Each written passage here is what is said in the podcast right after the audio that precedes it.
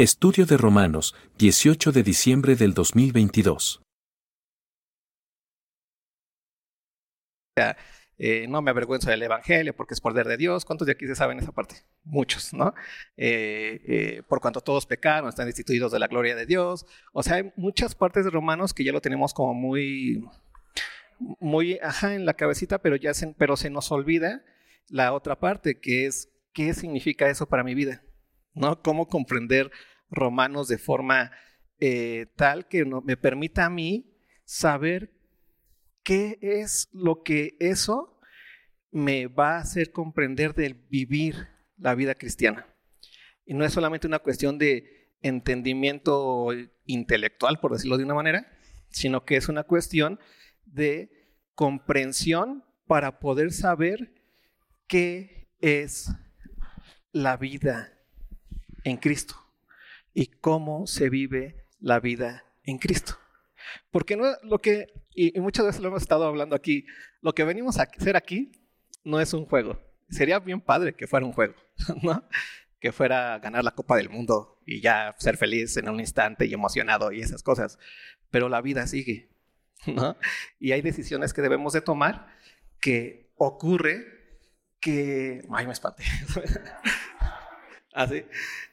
Y hay decisiones que debemos de tomar que no nos las va a dar la mera emoción, sino el entendimiento de la realidad como cristianos, como nuestra realidad como nacidos en Cristo, como personas nuevas en Cristo Jesús.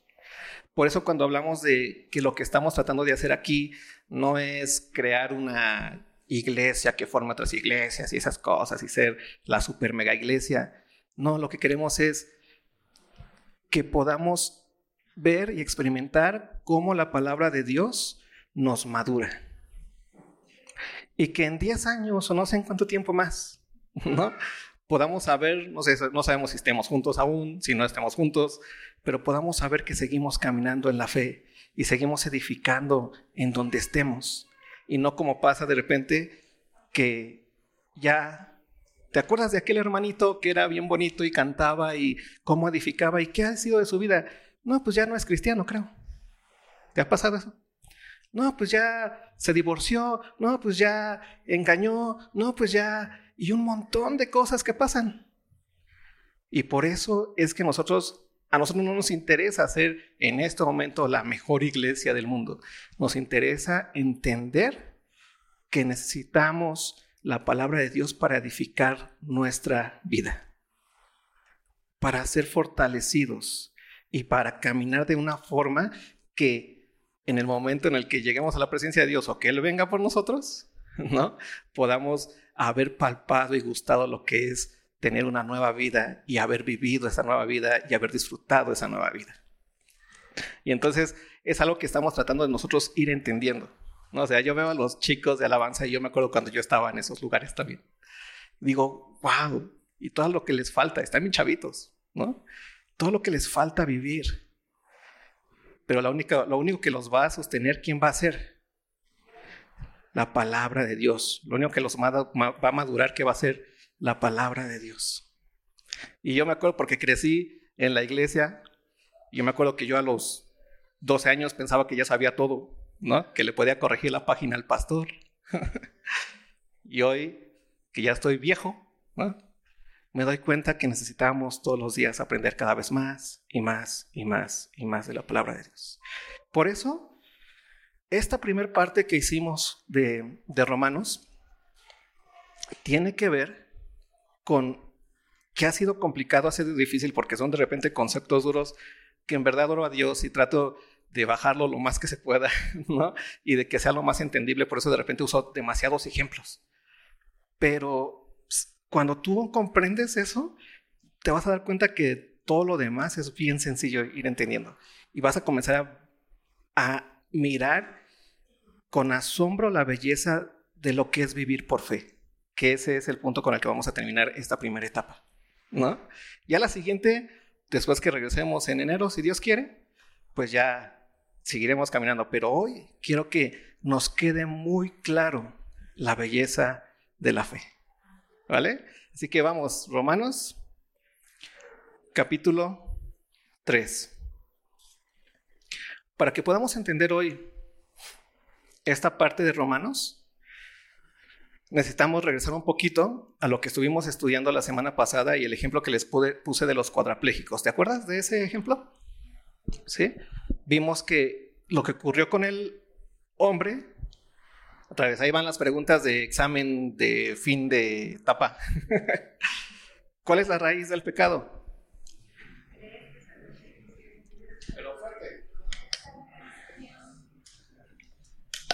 Uno por uno. Ya. ¿Cuál es? Ajá. ¿Está escuchando lo que dijo la hermana? Es que no puede hablar fuerte. Ser más o saber más que Dios dijo.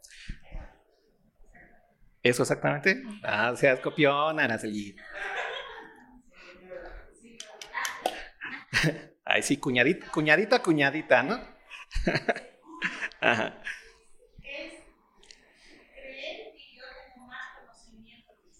Ok. ¿Alguien más? Daniela. Tiene que ver, ajá. Sala. ¿Cuál es la raíz del pecado? Ahí va. Eso, exactamente. ¿Cuál es la raíz del pecado? Y, es lo que vamos a ir viendo. Sala, todos tienen, eh, van al punto, pero la raíz es lo que comentó Sala, es pensar que sé más que Dios. ¿Sí? Cuando tú sabes más que alguien, pues la verdad sabes más que alguien. O sea, es real y el otro no sabe lo que, o sea, yo me acuerdo que mi mamá, yo siempre quise prepararme unos huevos así de esos estrellados que te quedan bien bonito, ¿no? Y no se deshace la, la yemita y la sacas y queda así como, es una hermosura. Mi mamá los hace bien. Yo los hago y me quedan horribles. O sea, desde que rompo el huevo, ¿no? Se derrama la yema y yo siempre me quedo así, ¿por qué? o sea, fracaso en el momento, ¿no? Pero apenas me acaban de enseñar la técnica, la forma. Dije, ay, esa persona sí sabe hacer huevos estrellados, ¿no? Y él y esa persona lo hace una y otra vez, una y otra vez, una y otra vez, una y otra vez, y le salen perfectos. Entonces, sí hay una diferencia entre el que sabe y el que no sabe. ¿Cuál es el problema del pecado entonces? Que el ser humano se imagina, piensa que sabe más que Dios, ¿no? Que su sabiduría es mayor. Y en ese momento, ¿qué ocurre? Te lo voy a poner con otro ejemplo también. Imagínate que tu hijo llega contigo y te dice, ¿sabes qué, papá? Tú no sabes cuánto cuesta que yo, este, voy a poner con estas palabras mejor. Tú no sabes cuánto cuesta que te ganes 100 pesos, papá. Yo sí. Y tú dices, ¿qué le dirías a tu hijo en ese momento? si tú eres el que lo mantienes, tú lo ves ahí todos los días y no, y él, él no se preocupa por nada, nada más va a la nevera y, y saca la leche, ¿no? Piensa que es magia y que llega ahí nada más porque sí, de la nada. ¿Y tú qué le dices a tu hijo? Ay, mi hijo, ternurita, ¿no? Ternurita, tú no te preocupas en la noche por qué tienes que hacer mañana y si te va a alcanzar el fin de mes. Tú nada más abres la boquita y comes. Eso es lo que pasa con el ser humano. Cuando el ser humano pensó que sabía más que Dios, ¿qué hizo? Cerró sus oídos a quién? A Dios.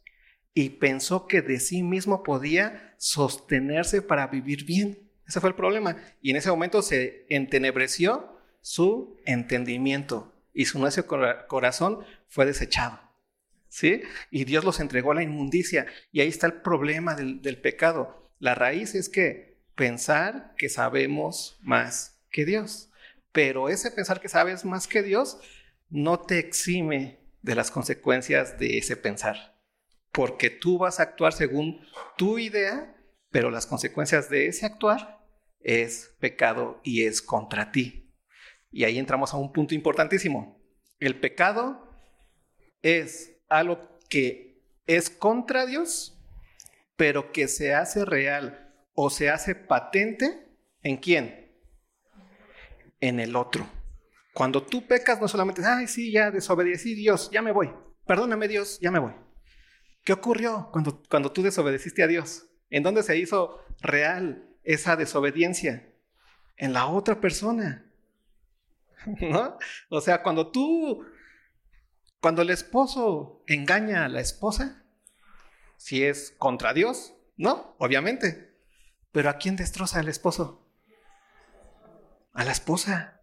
¿En quién, ¿En quién se siente el golpe del pecado? En la esposa.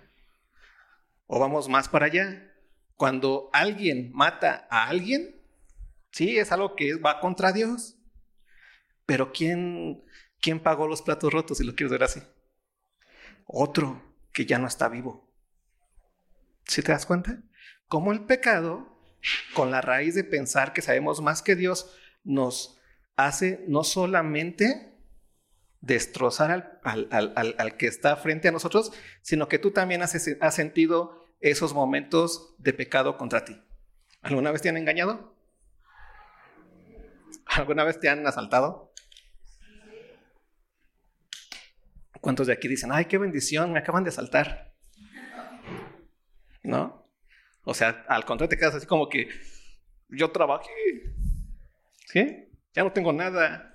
Y dices, ay Dios, y Dios, y no, no te caen así las cosas que te robaron, ¿no? Así del cielo. No.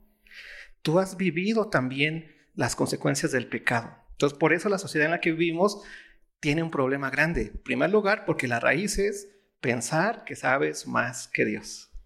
Segundo lugar, ese pensamiento te lleva a llevarlo a la acción. ¿Y en dónde ocurrió la acción? En el momento en el que comenzaste a pensar que tú sobre luz y te, era, te hacía una gran persona sabia y no te das cuenta que eso te lleva a pecar contra el otro y a tener también pecado contra ti. ¿Sí? Y entonces pasó eso con el ser humano. Todos quedamos que muertos en delitos y pecados. ¿Sí? Primer punto acerca del pecado es sí es desobediencia contra Dios y el segundo punto que vimos, que lo tocó un poco Dani, es que pensamos no solamente que sabemos más que Dios, sino que somos más que santos que Él. Por eso somos capaces de, pues, creernos más puros que otros. ¿No te ha pasado? ¿Qué pasó con Adán? Dios qué le dijo? No comas. ¿Alguien sabe la diferencia entre comer y tocar? ¿Estoy qué? Tocando esto. ¿Cuántos de aquí pueden decir que me estoy comiendo esto? Eso, hay una diferencia grande, ¿no? ¿Y qué pasó con Adán? ¿Qué entendió Adán? Entendió bien, no comas, pero ¿qué hizo él? Pensó que sabía más que Dios y le sumó. ¿Sabes qué Dios? No solamente no voy a comer, sino que tampoco no lo voy a qué? A tocar. Queremos ser más santos que Dios. ¿Te das cuenta hasta dónde llega el pecado? Pensar que sabemos más que Dios no solamente nos hace pensar que somos omnisapientes, sino que Dios no sabe tanto. ¿Y qué pasa con eso? Viene la muerte espiritual. Y quedamos todos, como lo vimos la semana pasada, cuadraplégicos espiritualmente.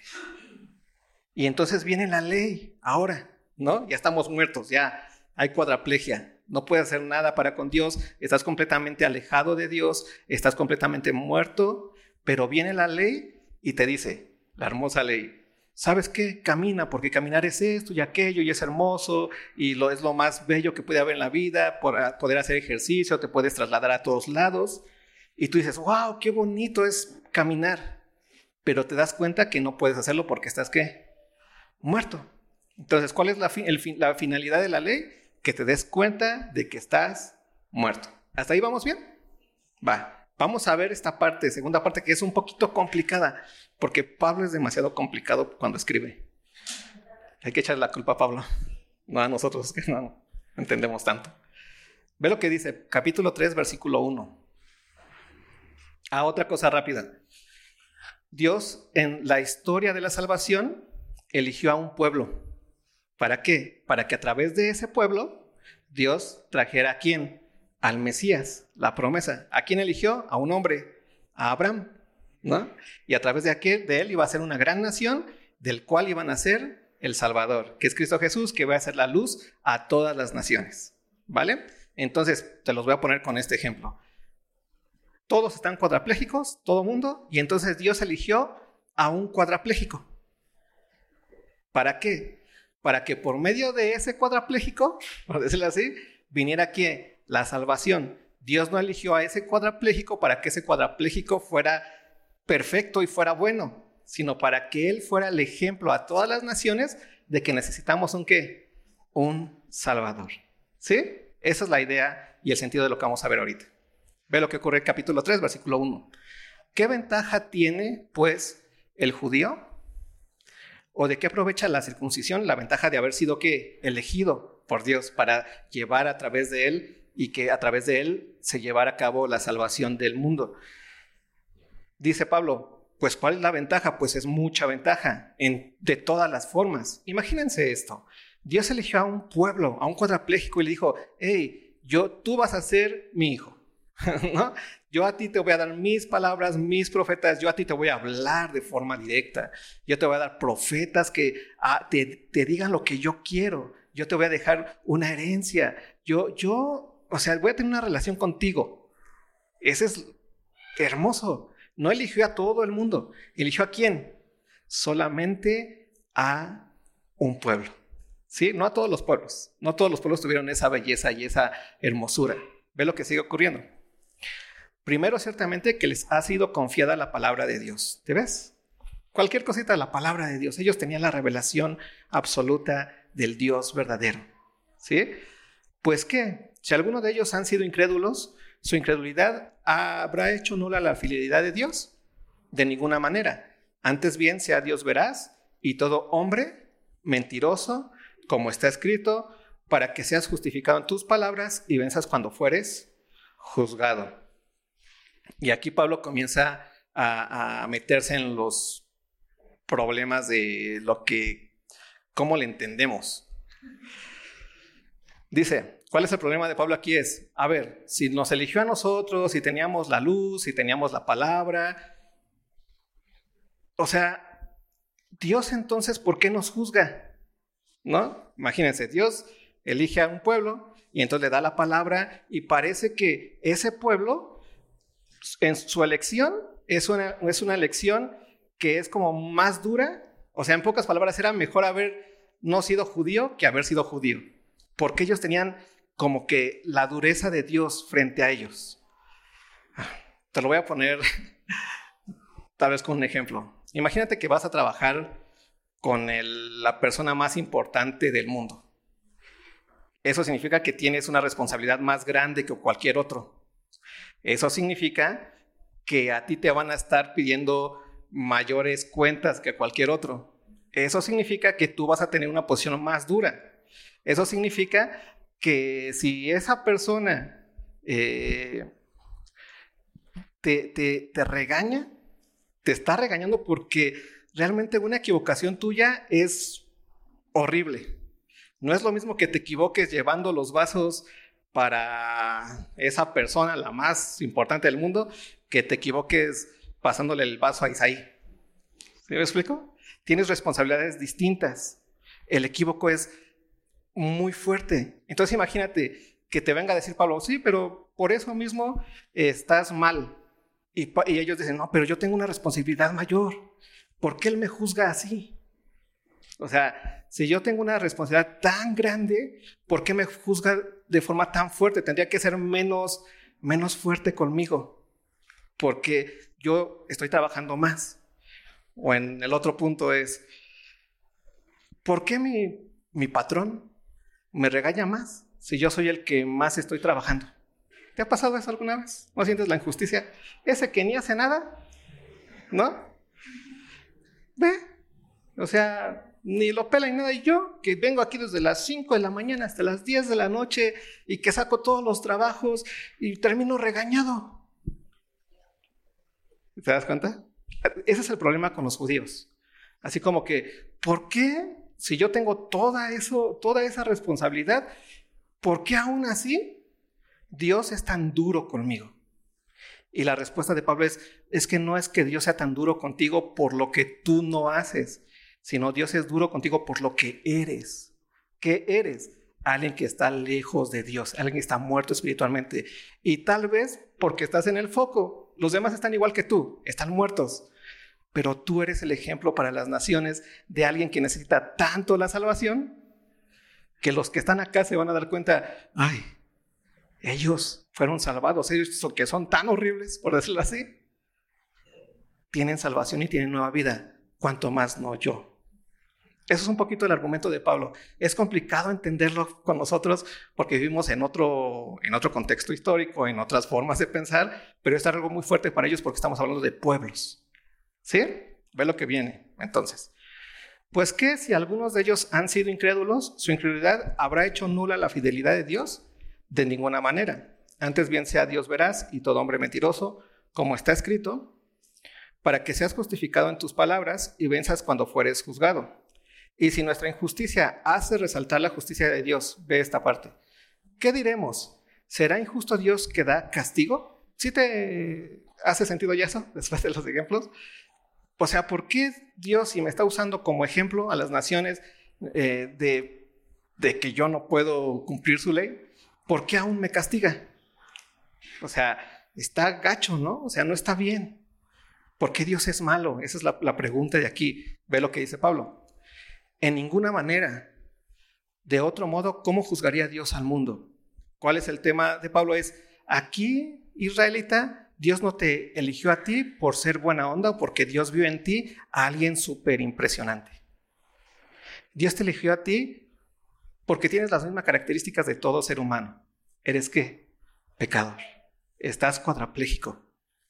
Y el hecho de que Dios te haya elegido a ti hace simplemente para la salvación, lo único que hace es que ver su bondad, que Dios aún cuando el ser humano está completamente alejado de Dios, nos dejó que una promesa, que Dios nos ama. Y entonces en esa parte, por eso Pablo dice claramente, Dios juzga con verdad porque todos los hombres han pecado. ¿Sí? Ve lo que sigue diciendo. Otra vez, pensando en que ellos tienen algo que hace que glorifiquen eh, a Dios. Dice, pero si por mi mentira la verdad de Dios abundó para su gloria, ¿por qué aún soy juzgado como pecador?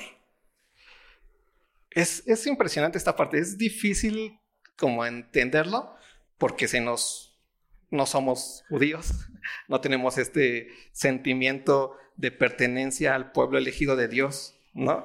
Ese sentimiento de decir, es que yo soy simplemente por haber nacido judío, yo soy hijo de Dios. Y todo lo que hago tiene que ver, con Dios. O sea, el pueblo judío en, esta época es un pueblo que está completamente ligado a Dios. O sea, hace todo con, respecto a Dios. Su vida con respecto a Dios es un pueblo que se la pasa todo el tiempo haciendo sacrificios en el templo todo el tiempo haciendo cosas y viviendo, tratando de vivir de forma tal que Dios no sea, eh, eh, que, Dios no sea blasfemado por ellos. Tiene en sus más grandes eh, ídolos, por decirlo así, a Moisés. ¿Y sabes quién es Moisés? A Abraham. ¿Y sabes quién es Abraham? O sea, ese es todo su legado. Y por eso ellos de repente que alguien te llegue y te diga, tú eres pecador.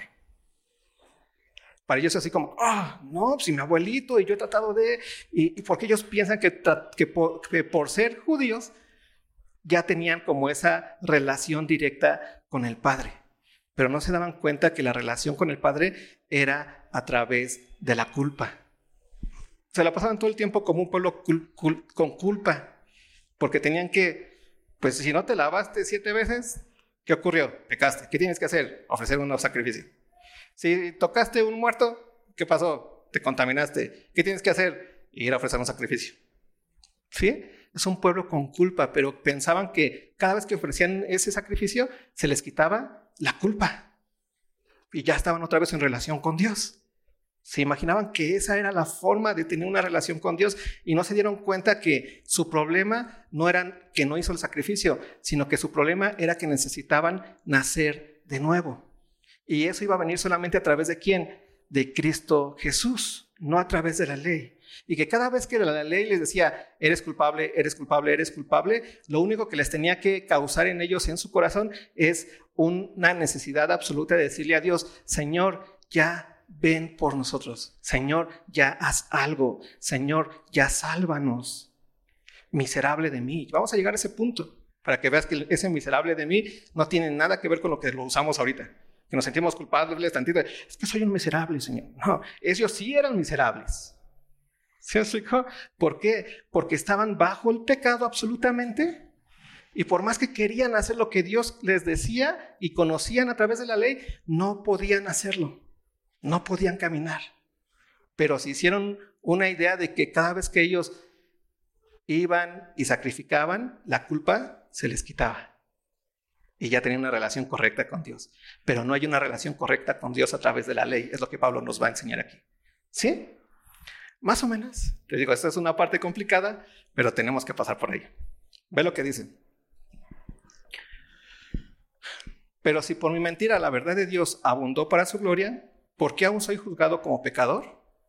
¿Y por qué no decir, como se nos calumnia y como algunos cuya condenación es justa, afirman que nosotros decimos, hagamos males para que vengan bienes? ¿Qué pues? ¿Somos nosotros mejores que ellos? ¿De quiénes hablan? ¿Los judíos son mejores que los gentiles? La respuesta para cualquier judío es un sí. ¿No? ¿Por qué? ¿Por qué son mejores los judíos que los gentiles según ellos? Pues porque ellos tienen la, ley, porque ellos son el pueblo elegido por Dios, porque ellos tienen la circuncisión, porque ellos tienen una relación con Dios a través de los sacrificios, a través del templo, porque la presencia de Dios estaba en donde? En el templo. ¿Sí te acuerdas de eso? Entonces, por ellos, ellos podían decir sí, pero Pablo está diciendo no. Ve lo que dice, en ninguna manera, pues ya hemos acusado a judíos y a gentiles que todos están bajo pecado. Y aquí está el tema.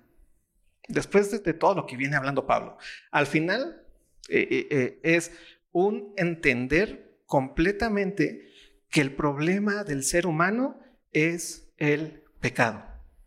Es que estás muerto ¿Sí? Eso es básico para todo ser humano.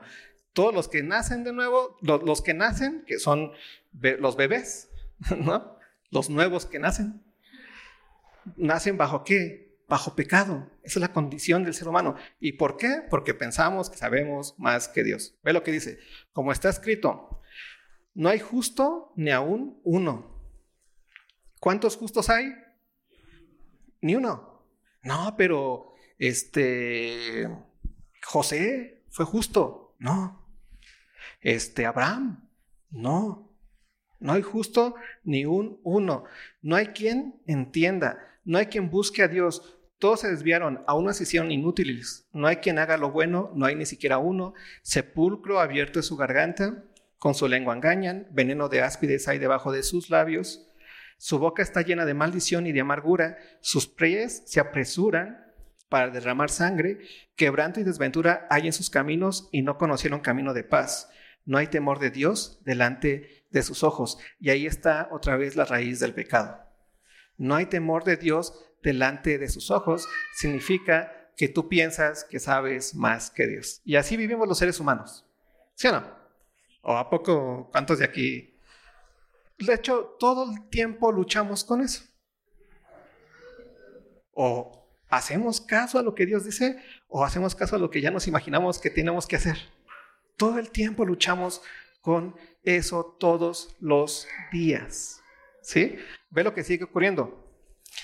Pero sabemos que todo lo que la ley dice, lo dice a los que están bajo la ley para que toda boca se cierre y todo el mundo quede bajo el juicio de Dios. Nadie puede abrir su boca nada más porque sí y decir, yo Dios soy justo. Tú Dios a mí me tienes que tratar de una forma diferente. Nadie, porque todos están bajo la ley, ya sean los judíos, en este caso que estaba la ley con ellos, se los dijo para que se callaran y no trataran de decir que eran buenos ellos, porque habían sido elegidos, porque estaban circuncidados. No, nadie. La ley, ¿ve para qué sirve la ley? ya que por las obras de la ley ningún ser humano será justificado delante de él. ¿Por qué nadie se puede justificar delante de Dios con las, por las obras de la ley? En una sola respuesta es porque nadie puede cumplir la ley. No es porque Dios diga, ay, sí la cumpliste, pero no vas a ser justificado, porque no es por obras. No es que realmente no la cumpliste, no puedes cumplirla. Estás manchado, estás con culpa. Está, pero para poder cumplir la ley tienes que primero ser que limpiado. Ningún ser humano puede cumplir las obras de la ley. Por eso pensar que podemos llegar a Dios por las obras bonitas que nosotros hagamos sin Cristo es algo tonto del ser humano. Porque no se puede. Porque ya quedó claro que el problema del ser humano es que piensa que sabe más que Dios. Y no, no se puede. Y ve lo que sigue Pablo. Porque por medio de la ley es el conocimiento del pecado. Cuando tú tienes una correcta comprensión de lo que es la ley de Dios, te vas a dar cuenta de por qué el ser humano es pecador. Porque la ley es como esa luz que se prende en el cuarto oscuro, en tu cuarto oscuro, en donde tú ya te habías acostumbrado a vivir, ¿no? Y entonces estabas, no, pues sí, ha de estar bonito, te hiciste todas tus imaginaciones, ¿no? Siempre está oscuro, pero tú ya entrabas y pensabas que era casi, casi como la casa de, no sé, de una princesa de Walt, de Walt Disney, ¿no? O algo así. o de, no, lo que más te, te gusta en el mundo, ¿sí? Mi vida es perfecta. Tú eres el constructor de tu propia vida. ¿Has escuchado esas cosas? Tú diseñas tu propia vida. Ahí, ahí traes tu, tu, tu, idea de que la vida es perfecta. Pero cuando viene la palabra de Dios que dice cómo es una vida perfecta y alumbra y se prende esa luz ahí en tu cuarto, ¿qué es lo que ocurre? Te das cuenta que está todo polvoriento, que las cosas no están como tú te imaginabas que estaban y te das cuenta que tu vida no es como la que pensabas que era la mejor vida. Porque ahora ya no la comparas con tu propia idea, sino la comparas con la idea de quién? De Dios, que es la más hermosa idea. Y tú lo vas a poder ir viendo poco a poco, cómo la palabra de Dios alumbra. Y tú puedes pensarlo en tu matrimonio o con tus hijos y te das cuenta que de repente tú te, imaginas que tienes un gran matrimonio, unos grandes hijos, hasta que llega la palabra de Dios que alumbra y dices, ay, falta esto y esto, pero ¿para qué es? Para que te des cuenta que no es posible, pero que ahora que has nacido de nuevo, ya puedes comenzar a hacer cosas que te permitan a que eso se haga posible. Ve lo que ocurre después.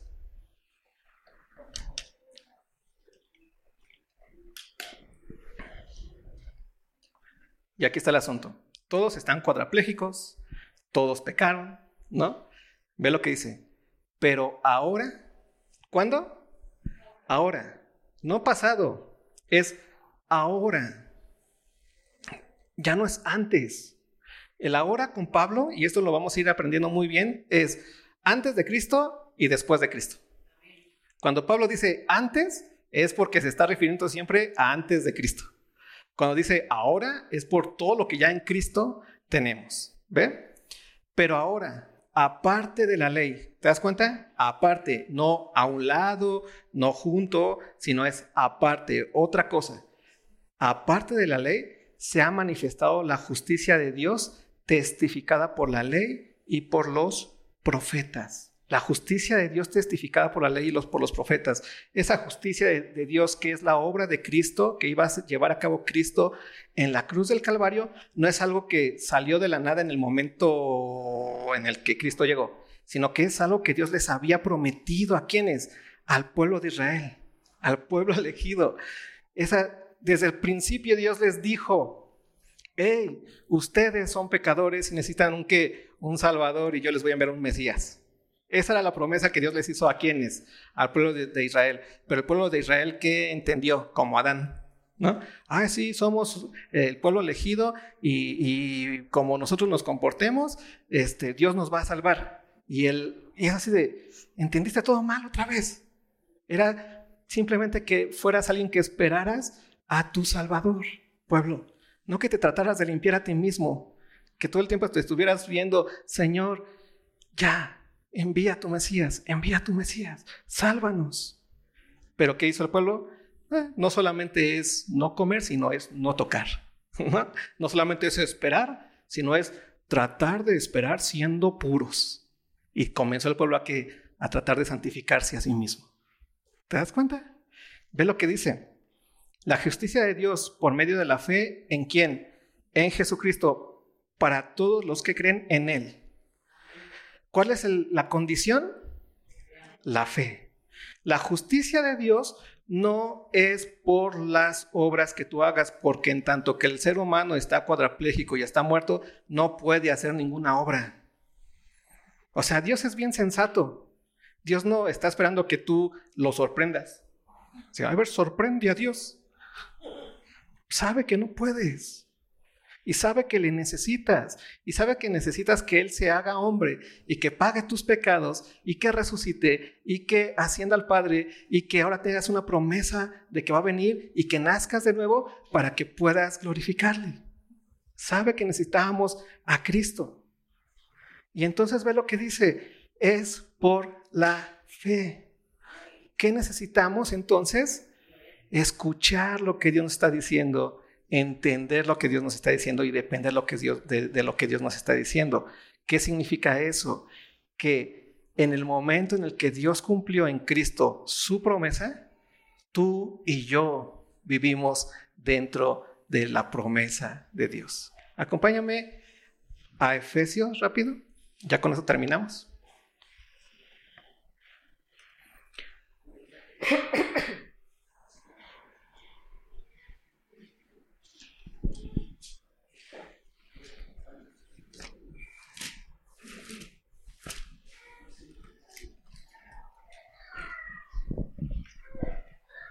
Efesios 1. En Efesios 1, ¿cuántos de aquí saben cuál es el propósito de Dios para tu vida? Bueno, los que ya pasaron por esa clase no pueden contestar. ¿Cuántos de aquí saben los que ya, que, cuál es el propósito de Dios para tu vida? Otra vez. ¿Cuántos de aquí saben cuál es el propósito de Dios para tu vida? Ah, es a cuál es.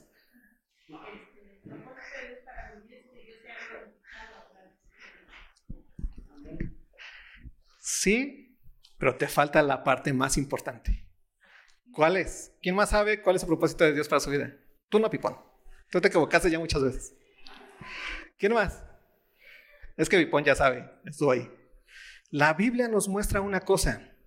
El propósito de Dios para tu vida y el propósito de Dios para la vida de todo ser humano no se encuentra en una cuestión que tenga que ver con tu futuro en soledad. ¿Alguna vez has pensado, ¿qué querrá Dios para mi vida? ¿Cuántos hijos quiere que tenga? ¿Cuántas casas quiere que tenga? ¿A qué quiere que me dedique? ¿Has pensado en eso como propósito de Dios para tu vida? Pues eso no es. El propósito por el cual Dios creó al ser humano no es para que tenga bonitas casas. El propósito de Dios para la vida del ser humano es que seamos que santos y sin mancha delante de Él. ¿Qué significa eso? Que seamos sus hijos, que tengamos una relación completa sin muros en medio, que podamos conocerlo de forma directa, que seamos sus amigos. ¿Te das cuenta de eso? Que seamos sus hijos, sin ninguna traba entre nosotros. ¿Y esa traba cuál era? El pecado. Y la ley todo el tiempo le decía al judío, no eres amigo de Dios, no eres amigo de Dios, no eres amigo de Dios. Necesitas que te quiten eso, necesitas que te hagan su hijo. Ve cuál es el asunto con Efesios Dice, bendito sea el Dios y Padre de nuestro Señor Jesucristo. 1.3. Bendito sea el Dios y Padre de nuestro Señor Jesucristo, que nos bendijo con toda bendición espiritual en los lugares celestiales en Cristo, según nos escogió en Él antes de la fundación del mundo. Y aquí está, antes de la fundación del mundo, antes de que todo existiese, Dios ya tenía un propósito para nosotros. Para que fuésemos qué? Santos y sin mancha delante de Él, en amor, habiéndonos predestinado para ser adoptados hijos suyos por medio de Jesucristo. ¿Cuál es el propósito de Dios para tu vida? Que tú seas que santo y sin mancha delante de Él. ¿En quién? En Cristo Jesús. ¿Sí? Ese es el propósito de Dios para tu vida. Y si te das cuenta, hoy tú ya vives el propósito de Dios para tu vida. Si tú ya tienes fe en Cristo Jesús, has nacido de nuevo y ya eres santo y sin mancha delante de Él en Cristo Jesús. Ya se cumplió el sueño de Dios por el cual Dios creó al ser humano. Tú ya estás ahí, ya no necesitas más, ya no es así como, ay Señor, quiero hacer más cosas para que sentirme más santo cada vez. No, ya no hay más profundidad en eso. Porque por lo que hizo Cristo y su sangre es suficiente para que tengas la santidad absoluta y el estar delante de Él sin mancha de forma que absoluta. Ya no hay más obras que te puedan decir, ay, bueno, ya alcanzaste un nivel mayor de espiritualidad. No, porque su sangre es suficiente, porque su sangre es poderosa. Ve lo que termina diciendo entonces Romanos. Vamos rápido, porque ya me está corriendo el reloj. Ya vimos cuál es el propósito de Dios para el ser humano. Ser santos y sin mancha delante de Él. Y tú, y eso grábatelo bien en la cabecita ya, pero ya grábatelo bien, tú ya estás en ese propósito, si has creído. Por eso dice, por medio de la fe en Jesucristo, para que todos los que creen en Él, para todos los que creen en Él, porque no hay diferencia. Versículo 23, por cuanto todos pecaron. ¿Sabes cuál es el problema del ser humano? Por cuanto todos pecaron y están destituidos de la gloria de Dios. Y ahora, siendo justificados gratuitamente por su gracia, mediante la redención que es en quién? En Cristo Jesús. Eso significa que eso es lo que te llevó a cumplir ya el propósito de Dios para tu vida, la fe, no las obras, la fe, la esperanza. Ese momento de decir, lo estás haciendo Dios y dependo de tu obra. ¿Sí? Siendo justificados gratuitamente por su gracia mediante la redención que es en Cristo Jesús. Y ve, a quien Dios puso como propiciación por medio de la fe en su sangre para manifestar su justicia a causa de haber pasado por alto en su paciencia los pecados pasados, con la mira de manifestar en este tiempo su justicia, a fin de que Él sea el justo y el que justifica al que es de la fe de Jesús. Y otra vez entender esto importantísimo. Tú eres santo y sin mancha absolutamente por su hermosa por la hermosa persona de Cristo Jesús. Porque Él pisó esta tierra. Porque Él caminó por aquí, caminó sin mancha. Y Él se ganó absolutamente el hecho de que Dios le haya que levantado de entre los muertos, no dejado en el Seol.